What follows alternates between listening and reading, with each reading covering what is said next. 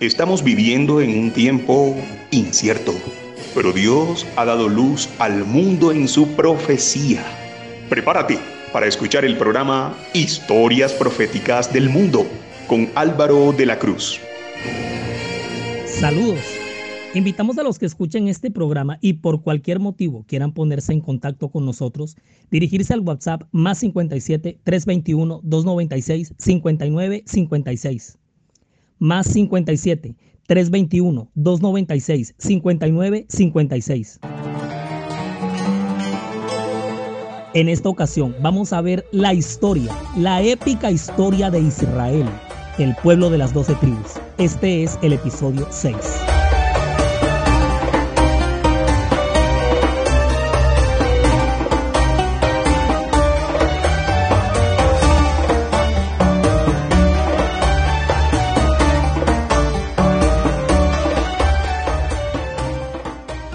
En el episodio anterior vimos cómo a partir de los doce príncipes hijos de Ismael se sentaron las bases sólidas para el desarrollo del mundo árabe, sobre lo ya montado años antes por los grupos migratorios encabezados por los hijos de Cus, que es hijo de Noé, y los hijos de Joctán, y también en el camino aparecerán engrosar las líneas ancestrales de los árabes, los hijos de Abraham con Setura. Pero el gran plus a todo este desarrollo en la península arábiga va a correr por cuenta de los ismaelitas y sus doce principados. Bueno, ¿Qué crees? Por el momento dejamos a toda esta gente montando semejante civilización con sus caravanas por las rutas comerciales, la industria textil, sus rebaños, sus ganados, a todo ese imperio que se va a ir gestando en los siglos que viene por delante. Tenemos que ponerles una pausa en este relato, más adelante los vamos a volver a tomar, porque ahora nos toca volver a la tienda familiar conformada entre Abraham, Sara e Isaac, porque es que la cosa sigue, o sea, ya Agar e Ismael se fueron, están rancho aparte, pero por el lado del patriarca mayor Pluma Blanca, la cosa sigue, la historia continúa, o sea, la vida sigue, ¿qué le vamos a hacer? Muy dura la cuestión con su hijo mayor, pero toca seguir la vida, porque y entonces, ¿cómo le hacemos? Además, hay un pacto generacional que se hizo nada más y nada menos que con Yahvé, y eso hay que respetarlo, o sea, no se toca. Ahora que la historia del pueblo de Israel se desarrolle, nos vamos a volver a topar con ese gran mundo árabe. Ya lo verán, ya lo verán, póngale un momentico.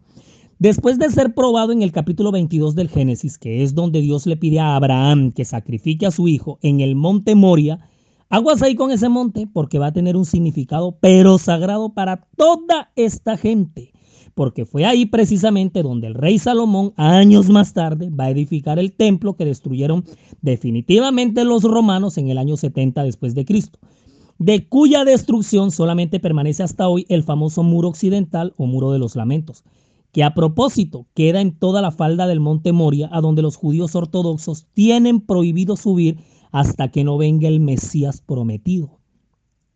Después de semejante prueba de fe, muere Sara, la mamá de Isaac, a quien sepultaron en la cueva de Macpela, que quedaba en Hebrón, es decir, en la tierra de Canaán. Eso está registrado en el capítulo 23 del Génesis. En el capítulo 24, Abraham, con la plena confianza en Dios, comisiona al criado más viejo de su casa, al que le gobernaba todo lo que el patriarca tenía, para que buscase esposa para su hijo Isaac y este se va con 10 camellos hasta la ciudad de Nacor en la Mesopotamia. Y en un pozo de agua halla a la doncella Rebeca, hija de Betuel, hermana de Labán, arameos de Padán Abraham. Y el medio medio de un cortejo de lo más típico por aquellas épocas y por aquellas tierras, Isaac se casa con Rebeca. Y es cuando Abraham finalmente muere a los 175 años. De la unión matrimonial entre Isaac y Rebeca van a, van a, nacer dos hermanos gemelos, Esaú, el primogénito, y Jacob, quienes desde el vientre luchaban y frente a este fenómeno el mismo Dios reveló a Rebeca que dos naciones hay en tu seno y dos pueblos serán divididos desde tus entrañas. En un, un pueblo será más fuerte que el otro pueblo y el mayor servirá al menor. Eso está en Génesis 25, 23. Años más tarde, en medio de una jugarreta que le va a costar de por vida la tranquilidad a Rebeca, Jacob le roba la primogenitura a Esaú. Estos dos hermanos terminan agarrados en una guerra, pero Dios conservando el pacto hecho con Abraham, su abuelo, se le aparece en el icónico sueño de la escalera a Jacob en Betel. y le dice, yo soy Jehová, el Dios de Abraham tu padre y el Dios de Isaac. La tierra en que estás acostado te la daré a ti y a tu descendencia. Será tu descendencia como el polvo de la tierra y te extenderás al occidente, al oriente, al norte y al sur. Y todas las familias de la tierra serán benditas en ti y en tu simiente. He aquí, yo estoy contigo y te guardaré por donde quiera que fueres y volveré a traerte a esta tierra porque no te dejaré hasta que haya hecho lo que te he dicho. Eso está en Génesis 28, versículos 13 al 15. Nos encontramos en el epicentro de la era patriarcal del Antiguo Testamento y estamos situados entre los años 1900 al 1700 a.C. El patriarca Jacob se pone a vivir la vida loca y, lo va a, y va a convivir con cuatro mujeres. No, pero este sí la sacó fue pero del estadio. Su gran amor en la vida va a ser Raquel, pero es engañado para que se case con la hermana de ella. Lea. Y al final se termina casando con ambas y además se mete con la sierva de cada una de las hermanas, con Vila y con Silpa. Que aguante el de este tipo, la que terrible. No, y la escuela de preescolar de hijos que se viene en fila va a ser una cosa que si no la detienen, siguen. Va a tener 13 hijos en total, 12 varones y una niña. Con Lea va a tener a Rubén, Simeón, Leví, Judá, Isaacar, Zabulón, y Dina, la única hija, la única hembra. Con la sierva Silpa va a tener a Gad y a Ser. Con la otra sierva que es Bila engendrará a Dan y a Neftalí. Y finalmente Raquel, su eterno amor, le da a los dos hijos menores, José y Benjamín. Y aquí tenemos a los doce hijos de Jacob, los doce patriarcas, de quienes vendrán las doce tribus que darán origen al pueblo de Israel, porque Jacob pasa a llamarse Israel. Dios mismo le cambia el nombre. Aquí es donde sobresale la historia particular de su onceavo hijo, José, quien se va a ganar el favoritismo de su padre Israel y eso va a desatar la envidia, la furia de sus hermanos. Lo que pasa es que en el gran amor de Israel, el gran amor de Jacob, para él siempre fue Raquel. Y los dos hijos que ésta le dio, los dos menores, José y Benjamín, siempre le van a recordar a la mujer que él más amó en la vida. Pero resulta que estos dos, estos once muérganos, unos con más responsabilidad que otros, venden a José a una caravana de ismaelitas mercaderes, comerciantes de esclavos por 20 piezas de plata. Y es cuando José es vendido por estos madianitas en Egipto a Potifar, oficial del faraón, capitán de la guardia. Los hermanos de José le mientan a Israel y le dicen que él fue devorado por una mala bestia y es cuando Jacob se echa la pena por el resto de su vida. Pero mientras tanto en Egipto, José vive las experiencias más dolorosas al principio y después las gloriosas, porque de estar preso en la cárcel de manera injusta, pasa a ser nombrado por el mismo faraón gobernador de Egipto, quien le pone el nombre de Safnapanea y le da por esposa a Asenat. Y es en este momento cuando sobreviene una hambruna terrible sobre todos los países de la tierra pero en toda la tierra de Egipto había pan. Y es cuando empiezan a llegar de toda la tierra grandes grupos migratorios a comprar pan en Egipto. Y entre las filas de toda esa cantidad de gente que llega, figuran los hermanos de José que se desplazan desde Canaán. Se da el feliz reencuentro entre José y sus hermanos y es así como los israelitas se establecen en Egipto. Y todas las personas que les nacieron a Jacob fueron setenta. Y José estaba en Egipto y murió José y todos sus hermanos y toda aquella generación. Y los hijos de Israel fructificaron y se multiplicaron y fueron aumentados y fortalecidos en extremo y se llenó de ellos la tierra. Ya estamos en el libro de Éxodo, ya dejamos atrás el Génesis, eso está en Éxodo capítulo 1, versículos 5 al 7. Ahora los israelitas se multiplican como pan en la tierra de Egipto y 215 años después de haber pisado la tierra de los faraones, ocurre lo que nadie vio venir. Se levantó sobre Egipto un nuevo rey que no conocía a José y dijo a su pueblo, he aquí el pueblo de los hijos de Israel es mayor y más fuerte que nosotros. Ahora pues, seamos sabios para con él, para que no se multiplique. Y acontezca que, viniendo guerra, él también se una a nuestros enemigos y pelee contra nosotros y se vaya de la tierra. Entonces pusieron sobre ellos comisarios de tributos que los molestasen con sus cargas y edificaron para Faraón las ciudades de almacenaje que son Pitón y Ramesés, pero cuanto más los oprimían, tanto más se multiplicaban y crecían, de manera que los egipcios temían a los hijos de Israel. Y los egipcios hicieron servir a los hijos de Israel con dureza y amargaron su vida con dura servidumbre en hacer barro y ladrillo y en toda labor del campo y en todo su servicio, al cual los obligaban con rigor. Eso está en Éxodo capítulo 1, versículos 8 al 14. Este periodo severo y cruel de esclavitud se va a extender por 215 años más para un total de 430 años que duró la servidumbre de Israel en Egipto. Estamos hablando de los años aproximadamente 1700 y 1270 antes de Cristo. Y es cuando en medio de todo este periodo crítico para el pueblo de Israel, Dios levanta al patriarca mayor, al caudillo libertador y se viene una etapa en esta historia sagrada inolvidable para todos. Moisés, el éxodo y el peregrinaje por el desierto.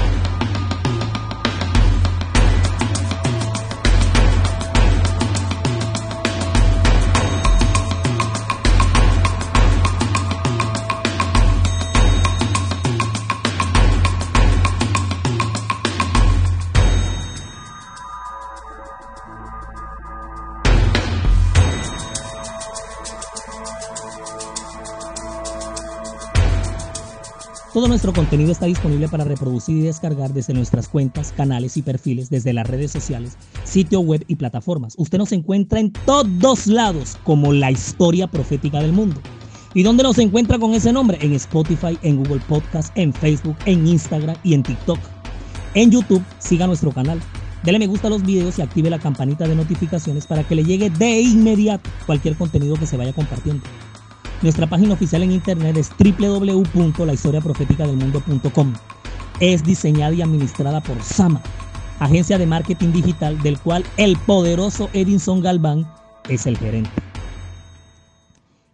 El éxodo de los hebreos, la salida del pueblo de Israel, se sitúa entre los años 1270 a 1250, cuando partieron los hijos de Rameset a Sucot como 600 mil hombres de a pie, sin contar los niños. También subió con ellos grande multitud de toda clase de gentes y ovejas y muchísimo ganado. Esa salida está relatada en Éxodo 12, versículos 37 y 38.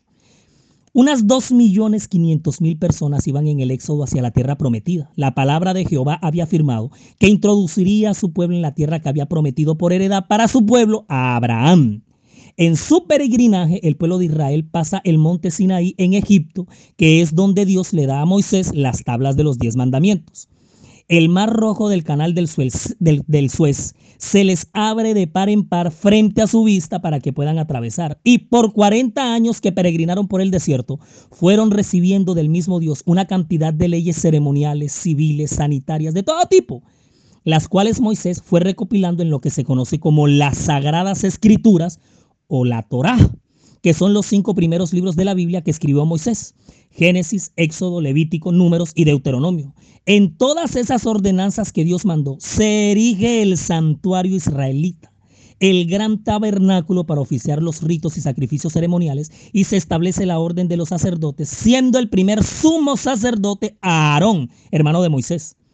Moisés muere en el monte Nebo, en la cumbre del Pisga, y en su lugar le sucede Josué, quien va a dirigir la toma y la conquista de Canaán. Mucha atención aquí, la tierra prometida al pueblo de Israel por su pacto con Abraham, tierra que fluye leche y miel. Mira, el sueño de Dios con Israel era engrandecerla de manera próspera, por encima de todas las naciones, solo si los israelitas se mantenían fieles a Dios. Israel en la mente de Dios estaba para ser la gran potencia sobre la tierra, que diera testimonio de su bendición por su lealtad al único Dios verdadero. Es entonces cuando se establece el liderazgo de los jueces. Entonces se nos vienen personajes como Débora, Gedeón, Sansón, Otoniel, Barak, Jefté, eh, Abdom, Sangar, Aot, Tola, Insán, Elón y Yair. Esta es la época de Ruth la Moabita. La tierra de Canaán estaba habitada, tomada por cualquier cantidad de pueblos paganos de quienes Dios prometió expulsarlos para que las doce tribus de su pueblo la poseyeran como suya y es cuando se da la repartición del territorio. Toda esa repartición está explicada en los capítulos 14 al 19 del libro de Josué y ya vamos por alrededor del año 1240. Los jueces abarcan entre el 1220 y el 1050 a.C. Todo iba normal hasta aquí, cuando siendo Samuel profeta, sacerdote y juez, estando ya bastante avanzado de edad, él, él mismo nombra como jueces a sus dos hijos, Joel y Abías. Pero estos dos no le pudieron heredar la integridad al papá y se convirtieron en el lugar negro, en la mancha del ministerio de Samuel. El pueblo se quejaba de su corrupción y la cosa trascendió a tal punto que el populacho protagonizó una oleada de protestas y la principal exigencia era la del establecimiento de una monarquía. O sea, Israel quería un rey, así como todos los sistemas de gobierno de las naciones vecinas de toda esa región tenían reyes. Y es entonces cuando nace en Israel el periodo de los reyes. Los tres primeros, Saúl con su pésimo manejo en la guerra contra los filisteos. David, a quien a pesar de todo va a ser recordado como el mejor rey que va a tener Israel. David escribió muchos de los salmos durante su reinado. Luego reina su hijo Salomón, que escribió los proverbios y el eclesiastés. Construye el templo del reino en su capital Jerusalén, en el territorio del monte Moria que ya se los había dicho y esto se va a llegar a convertir en la monumental gloria de los israelitas. Pero al morir Salomón ocurre lo inimaginable. Si de por sí haber exigido una monarquía ya había sido el peor error en el que Israel había caído, en el 930 estalla la división en el reino. Israel del norte e Israel del sur. Se dividen, se rompen el pueblo de Dios. Israel del norte con 10 tribus y el Israel del sur con dos tribus, Judá y Benjamín. Esa división quedó como medio rara, pero ¿qué le vamos a hacer? Hasta eso hicieron mal los israelitas. No fueron ni capaces de quedar seis y seis. Oiga, qué cosa tan terrible. La capital del reino del norte va a ser Samaria, mientras que la capital del reino del sur va a seguir siendo Jerusalén con su flamante templo.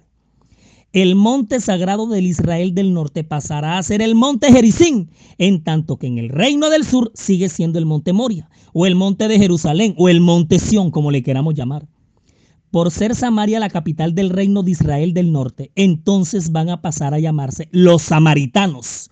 Y en el reino del sur, por estar la capital Jerusalén en Judá, entonces van a pasar a llamarse judíos. ¿La captaron bien?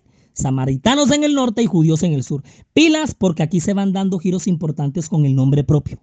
Viene entonces la larga etapa del reino dividido, que en realidad dejó a todo el mundo débil se empezaron a pelear entre ellos y lo que hicieron fue debilitarse todos. El primer líder del reino del norte es Jeroboán, es comandante de Salomón en el ejército. Y el primer líder en el sur fue Roboán, que era hijo de Salomón. De aquí en adelante, teniendo como telón de fondo al reino dividido, Dios empezó a llamar a sus profetas a amonestar a su pueblo dividido. Al reino del sur lo amonestan Isaías, Miqueas, Habacuc, Sofonías y Nahum. Por su parte al norte le profetizan Jonás, Oseas y Amós. Todos profetas, todos los profetas llamaban a, ambos reinos al arrepentimiento y abandonar la, la, idolatría, la corrupción, a volverse a Dios, porque además de haberse dividido, se, se habían vuelto tras los ídolos y se presagiaban unos juicios inminentes por parte de las naciones enemigas que aprovecharon la debilidad en la que cayó Israel, producto de su absurda división. En Segunda de Reyes 17 está registrada la caída de Samaria y el cautiverio de Israel acontecido en el año 722 a.C. a manos de Salmanasar, rey de Asiria, siendo Oseas el rey. Y el rey de Asiria invadió todo el país y sitió a Samaria y estuvo sobre ella tres años. En el año 9 de Oseas, el rey de Asiria tomó Samaria y llevó a Israel cautivo a Samaria y los puso en Alaj, en Jabor, junto al río Gozar y en las, junto al río Gozán, y en las ciudades de los medos, Jehová, por tanto, se airó en gran manera contra Israel y los quitó de delante de su rostro, y no quedó sino solo la tribu de Judá. Eso está en Segunda de Reyes 17, versículos 5 y 6. En este periodo la nota la ponen los asirios y todos esos samaritanos quedaron volando y completamente quedaron borrados del mapa las diez tribus, mientras que Judá sobrevivió al cautiverio asirio. Son los años de dominio de personajes asirios como Sargón II, Senaquerib, Sardón se da la caída de Nínive porque ahora se levanta Babilonia y conquista Siria. Y ahora la moda la impone Babilonia. Y es en el año 605 a.C. en que le tocó el turno a los judíos. Esta vez fue Nabucodonosor de la gran potencia mundial de Babilonia, quienes después de haber destruido a los asirios, siendo Joacín el rey, es sitiada y tomada Jerusalén. Y llevó en cautiverio a toda Jerusalén, a todos los príncipes, a todos los hombres valientes, hasta diez mil cautivos y a todos los artesanos y herreros. No quedó nadie, excepto los pobres del pueblo de la tierra. Asimismo llevó cautivos a Babilonia a Joaquín, a la madre del rey, a las mujeres del rey, a sus oficiales y a los poderosos de la tierra. Cautivos los llevó de Jerusalén a Babilonia. Esto está en Segunda de Reyes 24, versículos 14 y 15. Aquí es donde aparece la figura del profeta Daniel y sus tres amigos, Sadrach, Mesach y Abednego, quienes son llevados a Babilonia en un cautiverio que va a durar 70 años. A estas alturas, si ustedes van y buscan en el mapa de la tierra de Canaán, la tierra prometida de Dios para su pueblo, no quedaba nadie. Nadie es nadie, ni el Israel del norte ni el del sur, ni Samaria, ni judíos, ni nadie. Lo que Dios tanto había soñado para sus hijos en el territorio prometido a la descendencia del patriarca Abraham, sus mismos hijos habían echado a perder ese sueño. Para ese periodo difícil, sin embargo, profetizan Daniel, Ezequiel, Habacuc y el llorón de Jeremías con sus lamentaciones sobre la Jerusalén tomada y destruida. Son los años de reinado de los babilonios, Evilmerodac, Nebuzaradán, Nabonido, Nabopolazar y así hasta que llegamos a Belsasar, último rey cuando Babilonia cae en el año 535 a.C. a manos de los medopersas en cabeza de su legendario rey Ciro el Grande. Entonces ahora Medo Persia conquista Babilonia, dando fin al cautiverio que por 70 años habían sometido a los judíos. Ahora se ponen de, moda los medopersas con su grandiosa capital Persépolis, Pasargadas. Mira, los, los medopersas se van a llamar Parsúas, Medas, Aqueménidas, Partos, Iranios, Sasánidas. En fin, son los mismos con distinto nombre. Va a ser ahora la época de Darío, de Jerjes I, de Artajerjes, un poco de gente están los persas en el poder. Y es bajo el amparo de los persas que los judíos pueden retornar a su tierra gracias al definitivo decreto del rey Artajerjes en el año 457 a.C. Se dan las tres oleadas de retorno. La primera la dirige Zorobabel, la segunda Esdras y la tercera Nehemías. Duran 49 años reconstruyendo Jerusalén y el templo. En el año 408 tienen su templo de pie otra vez y aquí es la época de los profetas Ageo, Zacarías y Joel. Y la cosa no fue fácil, porque muchos de los samaritanos habitaban por estas tierras todavía, y ambos grupos van a iniciar una pugna religiosa y territorial cargada de odio y de desprestigio hacia el otro. El diálogo entre Jesús y la mujer samaritana junto al pozo de Sícar lo dice todo. No todos los judíos retornan a Judá, acuérdense de la reina Esther.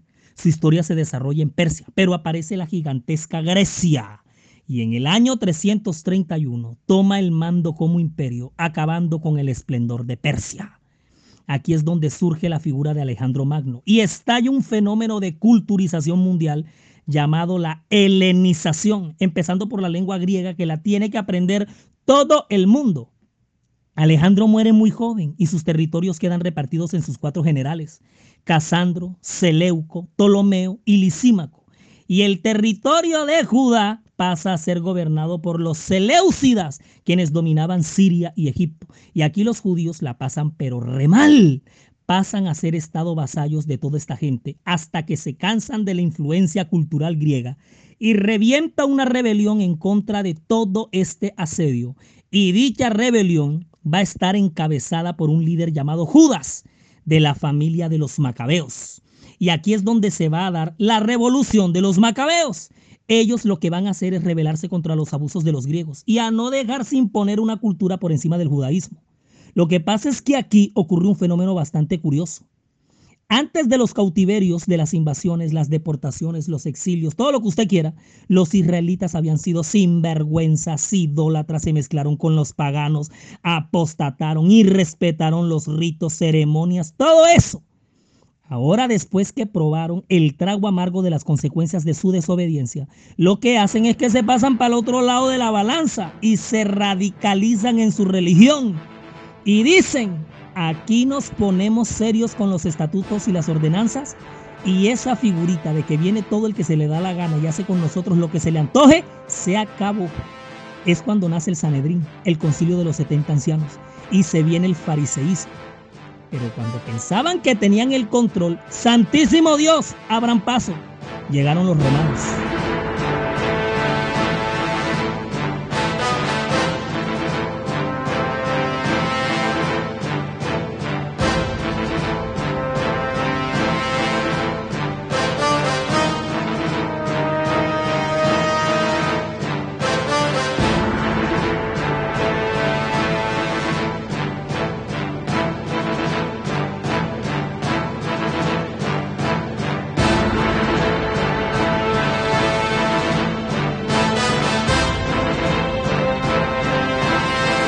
El control de los macabeos en Judá se, se prolonga cerca de un siglo y alcanza una especie de independencia ahí, toda debilucha y tambaleante, pero vivían algo satisfechos porque no se la estaban dejando montar de nadie. Lo que pasa es que los macabeos aprovechan que los partos someten y tumban a los Seleucidas. Y es entonces cuando aprovechan y fundan su primera dinastía real, los Asmoneos. Y este pequeño reino, los judíos, lo van a construir alrededor del mar, del mar Muerto y del río Jordán. Pero en esta coyuntura se levanta Roma con todo su esplendor un imperio jamás visto con semejante magnitud. Y Judá cae en el año 63 a.C. a manos de los romanos. El general logra abolir la monarquía de los asmoneos y Judá pasa a ser un estado vasallo del imperio. Y los judíos ahora la pasan recontra mal porque dependen de Roma. Este es el punto donde surge entre los líderes de los judíos la ansiedad, la desesperación por la llegada del Mesías, porque se dieron cuenta que un nuevo régimen dominaba la tierra prometida para Israel y clamaban por la restauración y la unificación del reino. La imagen de un Mesías como un caudillo estadista y militar que llegaría a humillar al imperio romano era la obsesión de los líderes del pueblo, porque Roma era definitivamente el gran gigante geopolítico que se había tragado a todo el mundo a su paso. Es aquí, en este punto crucial, cuando el reloj profético del cielo marca la hora exacta para la llegada de Jesús y su ministerio. Su doctrina decepciona totalmente a los judíos porque no es para nada lo que estaban esperando, necesitando, ni mucho menos lo que ansiaban. Por el contrario, Jesús les repite y les repite que su reino no es de este mundo y aún que Jerusalén será destruida y que de su monumental templo no quedaría piedra sobre piedra que no fuera derribada. Es la misma Roma la que bautiza la tierra de Judá como Palestina, en honor a una de las siete colinas sobre las cuales estaba edificada Roma, la colina palatina, la más cercana a Judá. Pero para los judíos siempre se llamará Israel, la tierra prometida a Abraham y que por pacto con Yahvé les pertenece como herencia generacional. Y van a luchar hasta la médula por no dejarse quitar ni sabotear lo que es suyo. Bueno, esa tierra, nación, Israel para los judíos, Palestina para los romanos y un poco de gente, esa ciudad, Jerusalén, ese territorio sagrado del templo, del monte Moria, va a ser el punto crucial donde va a hallar lugar el conflicto, porque los mismos argumentos de poseerla por, herencia los van a tener los musulmanes. Y el origen y nacimiento de esos argumentos son los que vamos a ver en el próximo episodio, donde vamos a observar cómo se desarrolla la península desde su sociedad ismaelita hasta la aparición de Mahoma. Y el revolcón que se nos viene aquí va a ser de tamañas proporciones. No descuiden preparar sus palomitas de maíz, porque el capítulo que viene va a subir la temperatura en todos estos desiertos. Se va a aumentar la adrenalina, pero adrenalina pura. Resumimos y nos fuimos.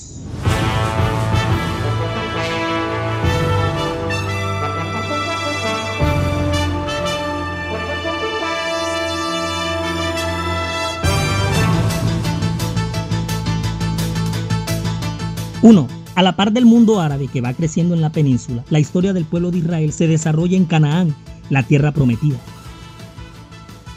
2. De Isaac vino Jacob y de Jacob sus doce hijos, empezando con ellos la línea generacional de las doce tribus del pueblo de Israel.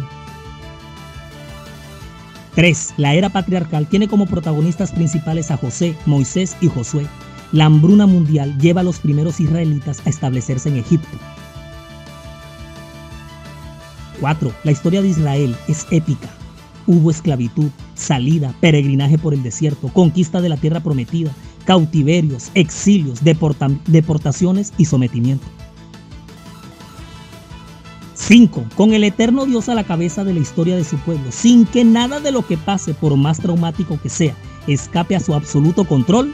Produce para ustedes Daniela Ponte, diseña y grafica May Vanegas, relata Álvaro de la Cruz y para todos ustedes un feliz día.